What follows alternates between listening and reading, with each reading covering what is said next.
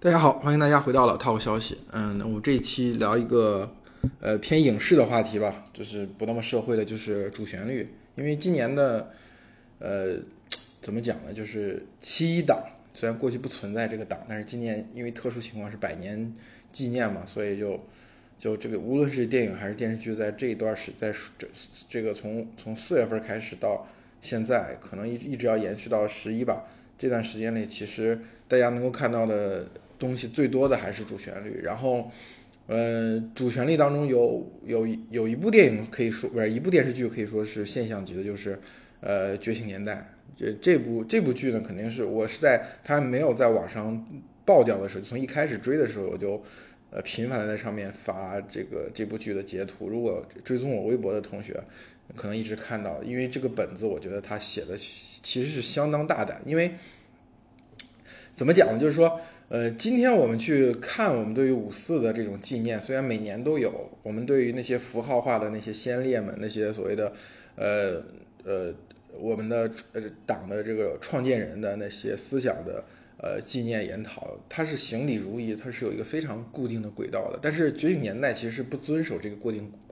这个固定轨道，它是高度还原了那个时空下面人的思想、人的行为。呃，这种还原呢？某种意义上是危险的，为什么？因为，呃，对知识分子的精神面貌的要求，在那个年代和这个年代是不一样的。在那个年代，相当于这个现实是是非常残酷的，这这个国家这个政府是非常虚弱，这个民族是非常这个需要改造、需要改变的那种所谓激进的革命的意识形态。那今天呢，肯定不是这样。今天我们的国家是强大的，我们社会是稳定的。那这个时候对知识分子的要求和那个年代是非常不一样，所以当他高度还原了那个五四前夕的那个状态呢，包括陈独秀、包括胡适这些人他们的呃思想到底是如何形成的时候，其实对于今天从今天来看是有些超纲的，只能我只能这么说，是超纲的。但是这部剧的，如果说它呃仅仅只是。在这个写作上面的尺度大了一点的话，我认为它不会有今天这样的反响。最重要的这部剧其实是还原了当时的所谓年轻人的，呃，史一个史观，跟今天有一个巨大的照应，就是当时这群，呃，所谓的先驱，你无论是鲁迅，还是陈独秀，还有更小的那些出现在，呃，这个。呃，北大校园里那些，比如说邓中夏呀，像张国焘啊，对吧？当然后面他走向了反面，但是在当时那个时空，他们都是非常年轻的人。那这种年轻的史观，给今天处于困境当中的中国年轻人，有了一种巨大的，大家有感受到一种巨大的所谓感同身受吧，或者是甚至可以说是切肤之痛，就是年轻人的出路在哪里？就今天我们当然不能跟民国的时候，或者说跟民国初年的那个状态去相去比较，但是年轻人遇到的困境是。有些相似的，就是这个现实非常强大，强大到以至于你很难去想象它怎么能够被改变，然后自己的生、自己的使命、自己的处境怎么跟这个东西联系在一起。这个剧当中最引人、呃最打动人的肯定是陈延年、陈乔年两兄弟嘛，因为在这部剧完了之后，陈延年、陈乔年的事情在之前大部分人是不知道的，对吧？当然很多人也不知道陈独秀有两个这样的呃牺牲了的儿子，就是陈独秀的的身上的标签又称机会主义。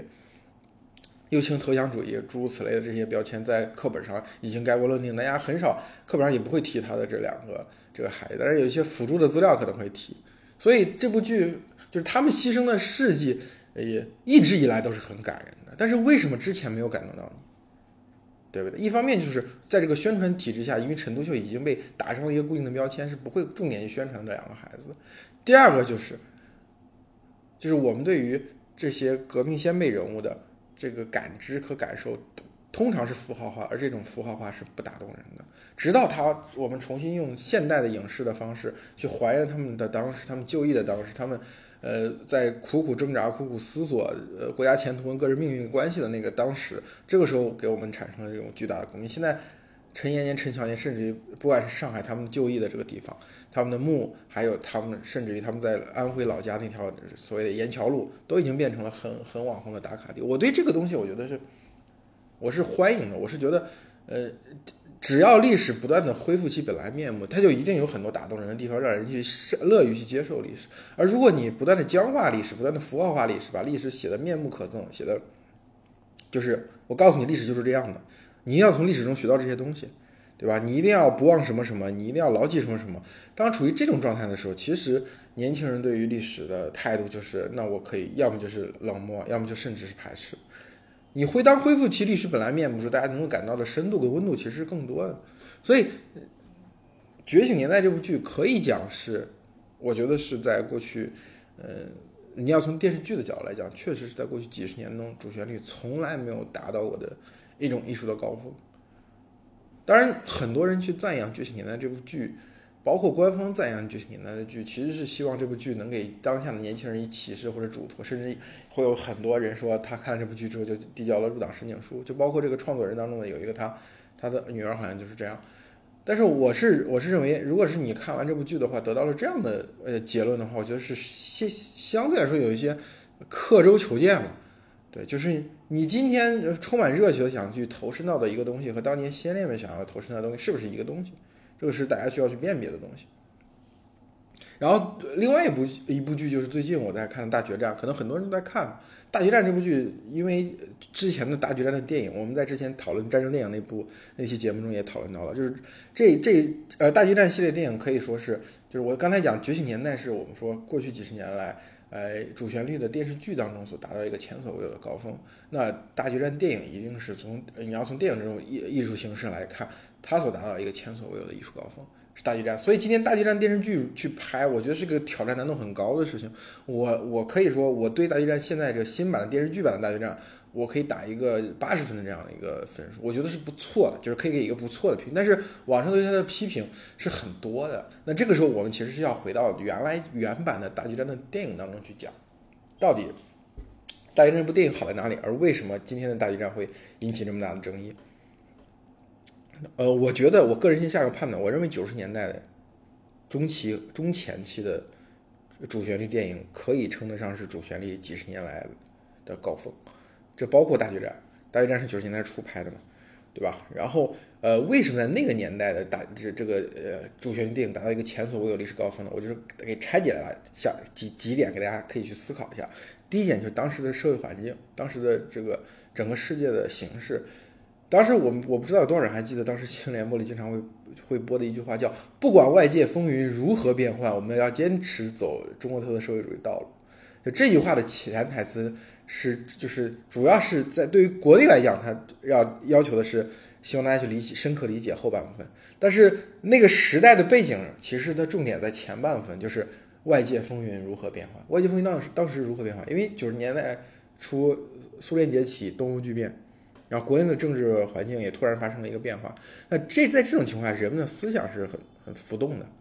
对吧？你包括后来我们看到的很多反腐的纪录片，呃，提到的有有一些人他的腐化堕落，会提到九十年代那个时空下。而我们呃今天电影审查体制已经有一个相对来说的松动。那这个松动就是你今天看很多，比如像《除暴》啊，像这个《大雨暴雨将至》啊，像这些很多的反映九十年代的暴力枪战这种悬疑片，它已经就是上面已经默许，就是大家可以在那个时代可以拍的社会比较乱一些。那个乱，嗯，包括且不限于，比如说下岗职工的啊这种聚集啊，对吧？包括这个社会当时治安的不稳定啊，频繁的这种治安事件啊，对吧？包括这个呃当时商品经济对人的冲击啊，那那种物欲横流的感觉，对吧？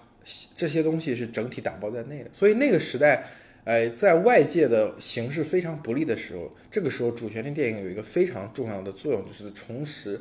呃，这个所谓的就是重新向全国民众介绍我们的胜利，对吧？论证我们的成功，论证我们的合法性。那这是一个非常紧迫的政治任务。所以你看，那个时候非常多的片子的它的政治地位是很高的，都是所谓的国家领导人去牵头，还有一些老同志去牵头去拍了一部戏。所以一开始它的起点就很高。众所周知，大家比如说知道这个呃朝鲜的这个卖花姑娘，呃这部电影就是朝鲜的最高领袖。父子两个都参与了这部片子的制作，所以他的艺术艺术水平是艺术成就是前无呃前无古人也后无来者的高。呃，那个时候因为老一辈的无产阶级革命和当时的一部分国家的领导人，对吧，亲自参与、亲自关心的这些剧，所以这个这些剧的呃这个政治地位一一一开始就是超然，这是后面没法想象。第二就是当年的这个所谓的国有的这种电影制片厂的制度还没有被完全的市场化给冲击掉。因为那个时候中国的电影市场还没有完全对国外开放，那主要还是我们国产的片和一部分的移植片。那这个时候它的制作的呃主动权都掌握在这种国影国国有电影制片厂，包括当时的这所谓第五代导演刚刚冒尖，在国国外拿了一些奖，但是从市场来看，他对国内没有特别大的冲击，而且他也要依附于就像张艺谋、陈凯歌这些人，他也要依附当时的国内这个电影电影制片厂这种制度去进行进行制作，对吧？演员当时也都在这些里面，所以说，呃，他这个制度还造成一个结果，就是所谓的。呃，有有这个特型演员在，对吧？旧的制度就是旧的制度还没有瓦解，但是新的思想已经传来了。这个新的思想传来了，并不像我们说两千零一年或者说泰坦尼克号之后那种所谓的西方的呃市场化好莱坞那套传来，而是说相对来说政治上的环境比较冰冻。比如一个来来讲，说当年的拍完《血战台儿庄》之后。这个据说，这个宋美龄和蒋经国也都拿了一份拷贝去看，看了之后对这部片子的评价也不错，因为它是所谓的我们国内拍这个呃世纪蒋介石的电影作品中当第一次以正面的形象去描述蒋介石，对吧？所以因为九十年代的时候，呃，台湾那边岛内的情况是我们那时候其实还是看不到后来比如说民党执执政的这样的一个一个派头的这样一个趋势的，更多是国民党在岛内的这个。这个这个政权还是比较稳固的，哪怕的开放了所谓的这各种各样的职权，它的动员资源的能力还是很强的。就是题外话，如果说当时没有国民党内部的蓝营那种纷争分裂，很有可能你大家去看这个，在李登辉之后是这个连战、宋楚瑜，呃，甚至包包括马英九这三个人的他的年龄是有差别的。他这个接班序列如果说不被打破的话啊。没有被刻有有人刻意打破的话，他其实能甚至能延续到今天。今天马英九的年龄也并并不很大。就如果说他去马英九能去参加二零一六年，呃，甚至二零二零年的总统选举，其实他年龄也是够的。就是如果他当时愿意等到这个这么久的话，也是可以的。因为马英九当时其实是因为在国民党前面的那个接班序列被破坏掉之后，他是他是他是。更快速，有点像奥巴马一样，就是奥巴马今天，比如去竞选美国的总统，他也是可以竞选，他的年龄也到，也到，他可以去等，把把前面的位置，比如说让给希拉里，或者让给什么人。但是当时的政治环境发生剧烈的变动，那这个时候必须要求他出来了，需要一个金童，对吧？这个政党需要一个金童去提振士气。所以，当然这个题外话偏的有点远了。我是讲，在九十年代那个时期，是由于政治环境的松动，对吧？主要出于对于台湾那边的统战需求，对于国民党的描述也尽量的客观了。对吧？这也是一个非常重要的原因。这三方面的东西合在一起，它所谓构成了最后我们看到九十年代中前期的那种非常赞、非常好的这种主旋律的效果。第一个就是演员像，演员像，比如很多人知道的这个这个段子，就古月当时演毛主席的时候，呃，有有两张很感动人的照片，一个就是一个就是毛主席的女儿抱着古月的一张照片，就是当时好像是他们应该是在河北拍戏的时候。呃，好像就在西柏坡，我记得，我不知道记忆力准不准确，好像就在西柏坡。那当时就是古月在拍戏的过程当中，然后接到通知，说毛主席的女儿想要见他一下。见完之后，临走的时候就突然就抱住他了，就哭了。就这这是能够表现出来，古月在塑造毛泽东形象的时候，他他所付出的艺 这个这个这个精力时间，最后所达到艺术成就。还有一张照片，就当时呃有一些。国家领导人和有些老同志，他去见古月的时候，让古月坐在中间，坐在这个，就是好像当年主席又回来的感觉。就是当当时我印象非常深刻，就是当年的，我也不提他后来的职位什么，可能有点敏感吧。就是呃，当时在毛主席在的时候，他是中央办公厅主任的的一位老同志嘛，就是非常恭恭敬敬的坐在古月旁边，就好像是毛主席又又回来了，要给毛主席做工作汇报一样，对吧？包括古月他自己也提到了，有有一年他。呃，在这个我记得好像是是接受陈鲁豫采访时，古月讲的，说他这个呃去参加一次一个非常大的这样一个建国的一个活动，在大礼堂里面，他就非常健步如飞的走上前台，和当时的领导人握完手，然后学学着毛主席的那个那个湖南话的语气，对于这位呃领导人的工作给予了肯定，并提出了这个。下一步的期望，然后就是这个这个行为非常自然，没有任何的说被后面还会抓辫子抓住小辫子说你怎么这么不守什么规矩什么巴拉巴拉诸诸如此类。就在当时状态下，大家可以看出，就是这这一批特型演员对于呃老一辈无产阶级革命家的塑造已经到达一个非常深入人心的地步了，这就是他的第一个成就。第二个成就，比如在我们我举这个大决战的例子，大决战今天我们看到大决战，你会发现精细的拍着战还原战场的细部的场面，然后包括长镜头追踪着人人物的冲锋、人物的溃退，然后包括呃这种所谓的装备的还原、战场的还原，其实做得很好。但是，一旦变到大场面，变到行军。从高处俯拍大规模大兵团行军，包括万炮齐发这些大场面的时候，只要镜头一远，他就要用原来电视剧这个电影版的大决战的镜头。这个细心的同学应该都能看出来，为什么？就是因为当时的一些场景无法再还原和复刻。就今天你无论说不可能让让一个集团军把把那么多门炮、那么多坦克拉到前线去参去参加这样一个拍摄，你你当你拍到。这个你只能找这个战场的一个角落，战场的一个局部细节，然后你把它拍用西方好莱坞的工业化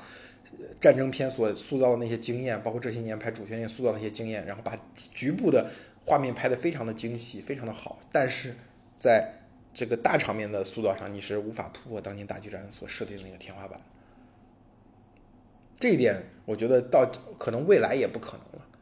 就这是一个，就是大决战当年所。塑造那个东西有点像从苏联传的，就传来。我们之前提讲那个，呃，战争电影时候讲过这个苏联的《战争与和平》，呃，讲过苏联的这个自己拍的这个库尔斯克大会战，就他们拍的这些主主旋律，苏联的主旋律的电影用到这些大的场面。他们就善就就是用这种高度还原，用大量的苏联红军去参加这样的拍摄去完成的。这个这种习惯传到了我们这里，但是现在已经无法还原。但是我们可以做到什么？就大一战做的比 大一战电视剧版做的比超越电影版的一点是什么呢？就是他拍战争的残酷性其实是比大决战拍的要好。大决战里面拍小人物在战争当中的表现的时候，他用的都是一些非常庞、非常。就比如说生活化的战后打扫战场，就是更多的是用这些画面。为什么当时的技术达不到？没有那么多机位，没有那么高速的这个轨道，没有那么好的设备，能让这个摄像头能够紧跟这种局部的一个演员的视角，而且不断的多机位的切换。第二，就比如说像当年我有一个有一个事情，大家就可以发现这个影视工业的进步，就是以前拍的这个呃爆炸的时候，它那个固定爆炸点一炸就是黄色的土飞起来。这次的拍摄的时候，就会发现，他为了把战争拍得更加残酷，他炸完之后，他是黄色的土带着红色的土一起炸出来，就是人的鲜血，它是有表现的。当用这种细节的方式去还原战争的时候，它能够更好、更清楚地表现出战争的残酷性。它有一个什么好处呢？就是能够有效地克服过去主旋律的一个毛病。过去主旋律的毛病就是好像领袖大大笔一挥，做出一个战役的部署，前方。战士用命，山呼海啸的团队冲上去之后，然后胜利就来了。这个胜利好像唾手可得，好像没有付出什么代价。但是在这一版的电视剧的大大决战当中，你可以看到，包括四平保卫战，包括塔山阻击战，包括淮海战役的时候，就是我方虽然作为胜利地方，但是在这个战争当中付出的巨大代价，其实是被这个镜头描绘的非常好。那这种好，其实就建立在我们引入了，就是在改革开放之后很多年，逐步引入了西方拍战争片的那一套，不仅有软件，也有硬件。硬件肯定就是我刚才说那些东西，软件的就是什么？就是我们可以更多的表现这个战争的残酷性，去对小人物进行一些关怀。它其中，呃，电电视剧版大决战有非常多这些东西。当然，有些喜欢电影大决战的粉丝会批评电视剧版大决战在这些的事情上搞得有点像。太西化了，有点像白左，但是他确实是做到，比如说里面那个叫什么，呃，有一个国民党的呃俘虏兵，然后说呃所谓的解放战士到了我们这边之后，他几次在这个战战战斗当中说我们已经寡不敌众，我们已经被包围了，不如我们投降吧，他就被他战友 diss，但是真的到这个这个连队打光的时候，跟他不对付的那个狙击手，就是为了掩护他，为了保护他，就把他。埋到了死人堆里，就虽然我觉得你贪生怕死，虽然我觉得我跟你不是一路人，但是等到真的那个死亡到来之前呢，他愿意尊重生命，希望这个人能够活下来。我觉得这个其实就很赞了。就是这些东西，当然在今天的微博环境下肯定不会被被被挖掘出来。今天呢，比如说今天的微博环境下能被挖掘出来什么？比如说这大决战里面曾经有一段讲这个富人跟穷人。到底是富人养活穷人，还是穷人养活富人？这个这个这个所谓的争论辩论，然后后面有一个这个正好就是讲富人穷人的这个歌，那这个在微博上就很火，因为今天大家带入了这个劳资矛盾，所以就很火。当然我说的这些，我说这些更多更好，呃，所谓电视剧版大决战更好的还原人性这部分，嗯，如果是在二十年前这么拍，一定会被很多人截屏出来赞扬，哎呀，这是我们国产主旋律的一个突破。但是在今天。虽然它拍出来了，我只能说是这个改革开放过去积累的某一种惯性，就是这这种趋势未来一定会被逐渐的减弱、削弱，甚至被遗忘的。它在今年这个关口以一种非常奇异的形式呈现出来，大家真的是是需要珍惜的。所以我在讲九十年代中期。是呃，国产主旋律的一个高峰之后，大家众所周知的，一九九七年《泰坦尼克号》引进，一刀不剪引进，然后后面是中国加入 WTO，然后是这个好莱坞电影大量的涌入，盗版的影视剧大家都在看，这个时候是国产主旋律进入所谓的最低潮的时候。国产主旋律真正开始呃翻身回身的是有有主要是两个东西，一个就是所谓的博纳的新主旋律，从《智取威虎山》开始，然后另外一个就是所谓的建建党伟业、建军大业，开始大量的使用流量的明星。使用流量明星这个事情，今天看来我们就已经没什么特别大的争论了。当然还有一些局部的争论，在演伟人的时候还是有有争论的。但是演一般的所谓的解放军的将帅使用流量明星已经没有什么太大争论。但是在早年你要知道，比如说张国荣在最早是演《红色恋人》的时候，呃九十年代的时候，这是引起了非常多老同志的不满，就是为什么会用一个香港阿飞去演我们的无产阶级革命家，演我们的烈士，这个争论很大，但最后就推行到这个思想解放的过程，经过了十几年，到了二零一零年之后。对吧？像我说的那个建国大业啊，包括辛亥革命啊、建军、建军伟业这些，大量使用小明星演演我们的解放军的将帅，老一辈无产阶级革命家，其实已经没有什么，没有大家也没有什么特别大的逆反。但是当时就是没有魂，就是只是说找一个流量明星演这个演员，演这个这个历史人物，但是他能不能演出来呢？是很难，因为你像。像这个 PPT 一样，在短短的九十分钟到一百二十分钟时间，有上百个主要的历史人物出现，这种方式是很难做好的。然后呢，所以智取威虎山呢，真的是一个很好的转折点，就是真正的讲明白了主旋律的故事，按照主旋律的故事去讲主旋律，但是用的是更多的西方化的这种技术，西方化的这种软硬件去讲一个主旋律的故事，然后逐步的才有这些年，我认为。主旋律的影视剧达到了一个非常高的艺术高度，就是今天可能在二零二一年这个档口，你再去看这个的国产的影视剧市场，你会觉得，甚至于说你就，就是说看主旋律吧，就是真的别的没有什么好看的，大量的资源、大量的卡司阵容被放在这个主旋律电影当中。其实几年前曾经比较流行过一个观点，所谓叫内战当中没有英雄。对吧？外战的之当中没有狗熊，就是只要你是对外作战，那就是英雄；然后对内作战的时候就不歌颂。所以你大家也可以看到，在所谓十几年前，就所谓的零零零零五零三到零五，甚至到一直到二零一二年，甚至到二零一四年这段时间。对吧？有很多反映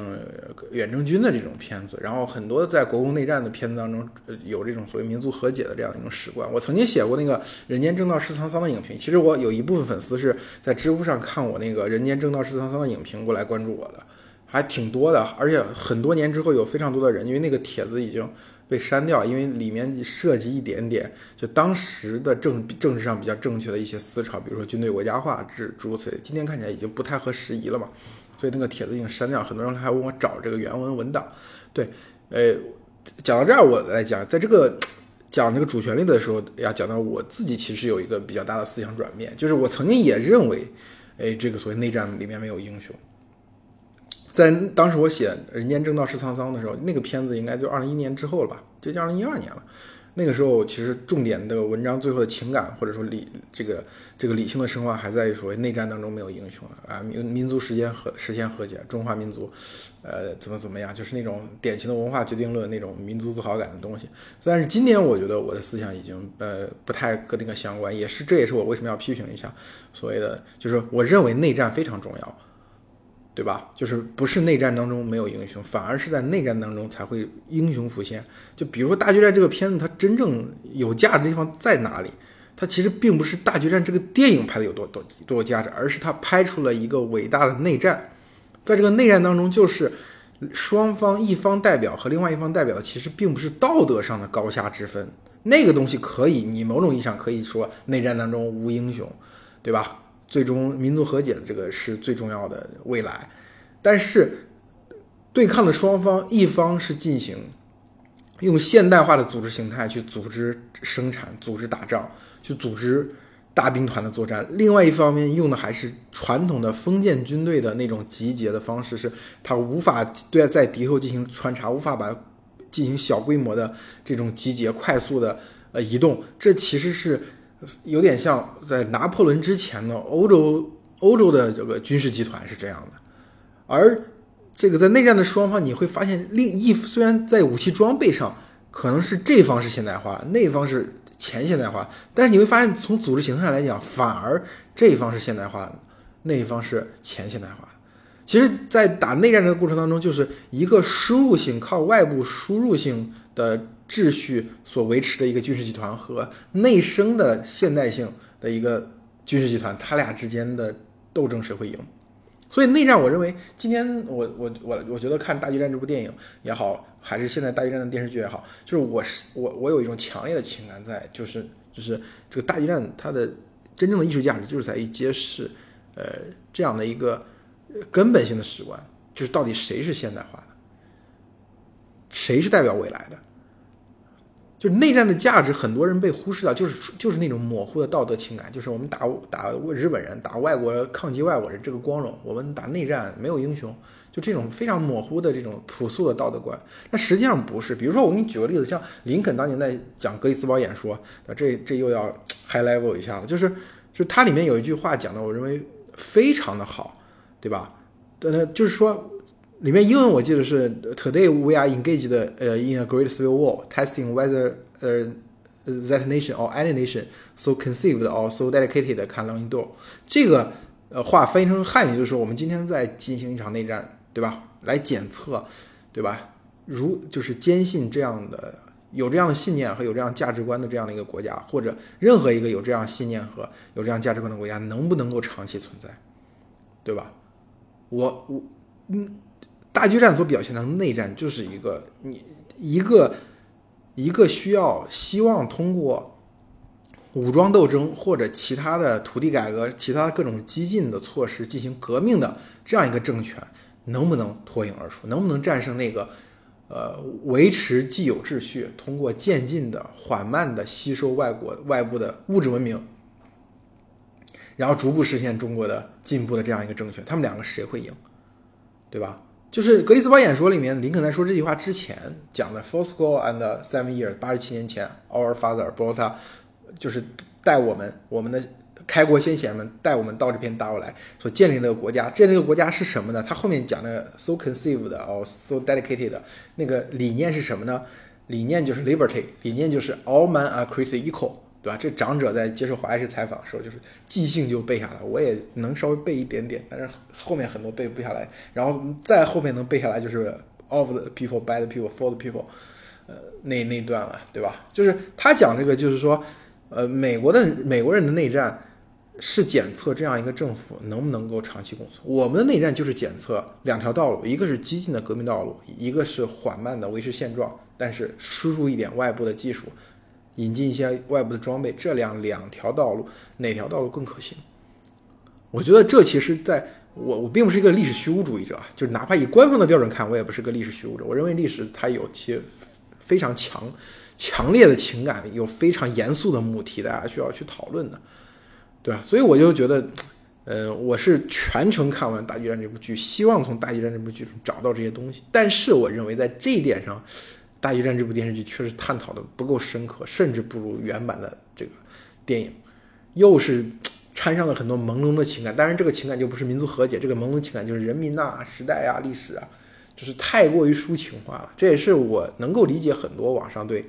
呃高希希或者对这个剧版大决战的一种批评吧。电视剧版大决战，呃，还有一个比较具体的争议就是，呃，这个于和伟演的这个林彪。你要让我具体的评价于和伟演的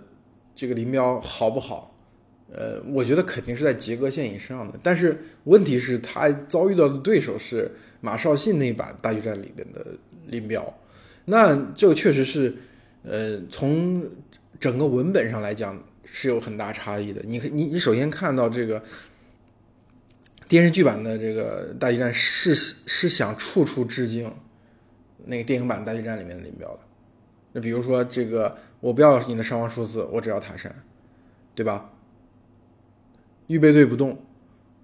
给中央回电，就是这些非常多的这个，还有像那个师找不到团，团找不到营，所有人找廖廖湘，这就是这些东西都是呃电电影版的大决战所达到一个无法企及的高度。在这种情况下，他你又想向电电影版的大决战致敬，那是你又想这个超越他是不可能的。你只你致敬，当你致敬的时候，你就只能低于他，就是看你能还原多少。而于和伟演的这个。林彪的形象，他无法还原。呃，林关这个所中国新中国电影史上的林彪有两个经典的，一个是李雪健，一个是马绍新，这两这这两版的林彪。前一个讲的是，呃，李雪健那个林彪是讲的犯错误的林彪，马绍新这个林彪是光荣正确的林彪。这两个树立了非常高的艺术形象之后，你让后者，你除非另起炉灶再讲一个不一样的林彪，这样你才有可能突围。而当下的环境下有没有可能？我觉得是不可能。首先，都不就不说别的了，就说于和伟今年的档期这么忙，这么多片子，他怎么有可能有心情去揣摩好林彪这个角色这也是现在的这个制片体制所决定不可能的。就是这个剧本已经定了，卡司已经定了，日程定的密密麻麻的，演员必须严格按照这个制作人的意图去进行进行进行创作，而不可能像过去的所谓的这个。呃，电影厂制度下，像古月、像马绍信，他们都曾经讲过，在这个拍的过程当中，他们都改过戏，就是演员琢磨出来，哦，这个地方其实应该这么处理，导演要不咱们这么处理吧，然后这个戏就改了，最后艺术效果就出来了。这个环节，我认为在现有的，就是经过改革、经过学习了好莱坞、经过我们自己的市场化的淘汰之后的这样的一个影视加工体制，也不可能给他这样的机会窗口。所以，我们现在希望说，现在这一版的电视，现在再拍的这个致敬前作的这个主旋律，如果想要超越，我认为是基本上不可能。只他想超越前部的前面的主旋律，只能说按我说那个道理，就是你怎么去塑造小人物，怎么去拍这种残酷的那一面，对吧？怎么去实现在这种呃大的历史背景下，就还原一个爱情故事。对吧？还原一个同朋友、同学的友情，还原一个家庭的东西，我觉得这可能是呃真正意义上能够实现的突破。另外一个从历史观上来讲，这一次的呃大决战中一个比较让大家惊喜的就是这个焦裕禄这个形象，对吧？大家没有想到这个焦裕禄的形象，他他参这个形象会插到插进来，插的而且如此的顺，没有那种特别生硬的感觉，就这就跟漫威电影里面。呃，超级英雄之间互相互相在各自的这个主题电影里面去穿插一样，只要处理的得当，大家都会给带来很好的这个效果，给大家带来一些惊喜。我觉得这也是可能去大家可能在未来的这个电视剧当中，呃，电影当中去寻找的。当然，我觉得提到这个这个呃遇见一个惊喜的人物，那这一版的大决战里面，我觉得很很很让能够让大家去想到。电影版大决战，它里有还有还有一些共同的一些因因素在作用。你会发现，比如说这版的电视剧的大决战，然后这个这个西北野战军的政委就多次出镜。其实这个出他的出镜跟情节没有什么特别大的关系，甚至于把他的把他的戏份完全删掉都没有关系。但是因为他的身份特殊，所以导致他一定要在这个剧当中扮演一个比较重要的地位。呃，然后你像你回到电影大决战当中，当年淮海战役这个这部片子是拍了两遍的，就是拍第一遍拍出来之后，为什么他花了那么多钱呢？就花了比他的预算是比另外两部大决战的预算要高很多的，就是因为当时需要照顾到呃一位伟人他在中国后来历史当中的作用，那你就需要在这个部分历史当中去突出他的这个他的戏份。其实这两个方面是有回声的，只能说明就是。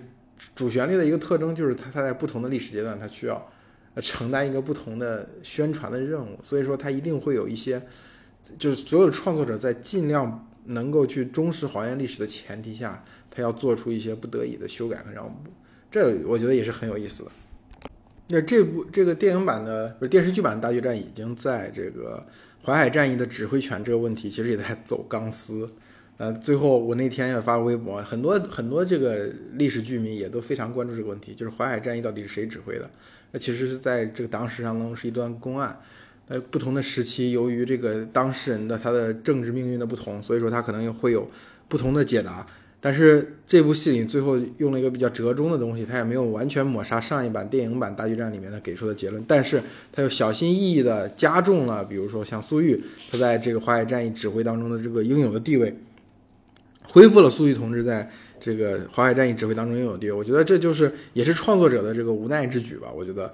呃，当然我最后讲就是，我们多年以后如果再去看，就是当时我们看到呃三部呃三大战役的大决战电影版的时候，其实没有很多人觉得这是前无古人后无来者的作品，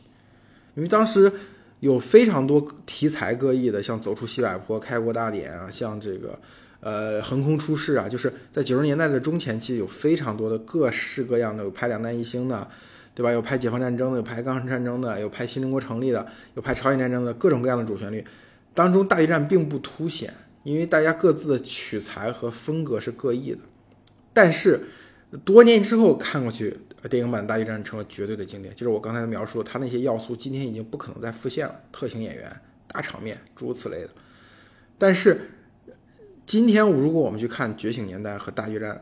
这个电视剧版的话，呃，《觉醒年代》今天已经给了很高的评价，我相信未来的评价会越来越高。《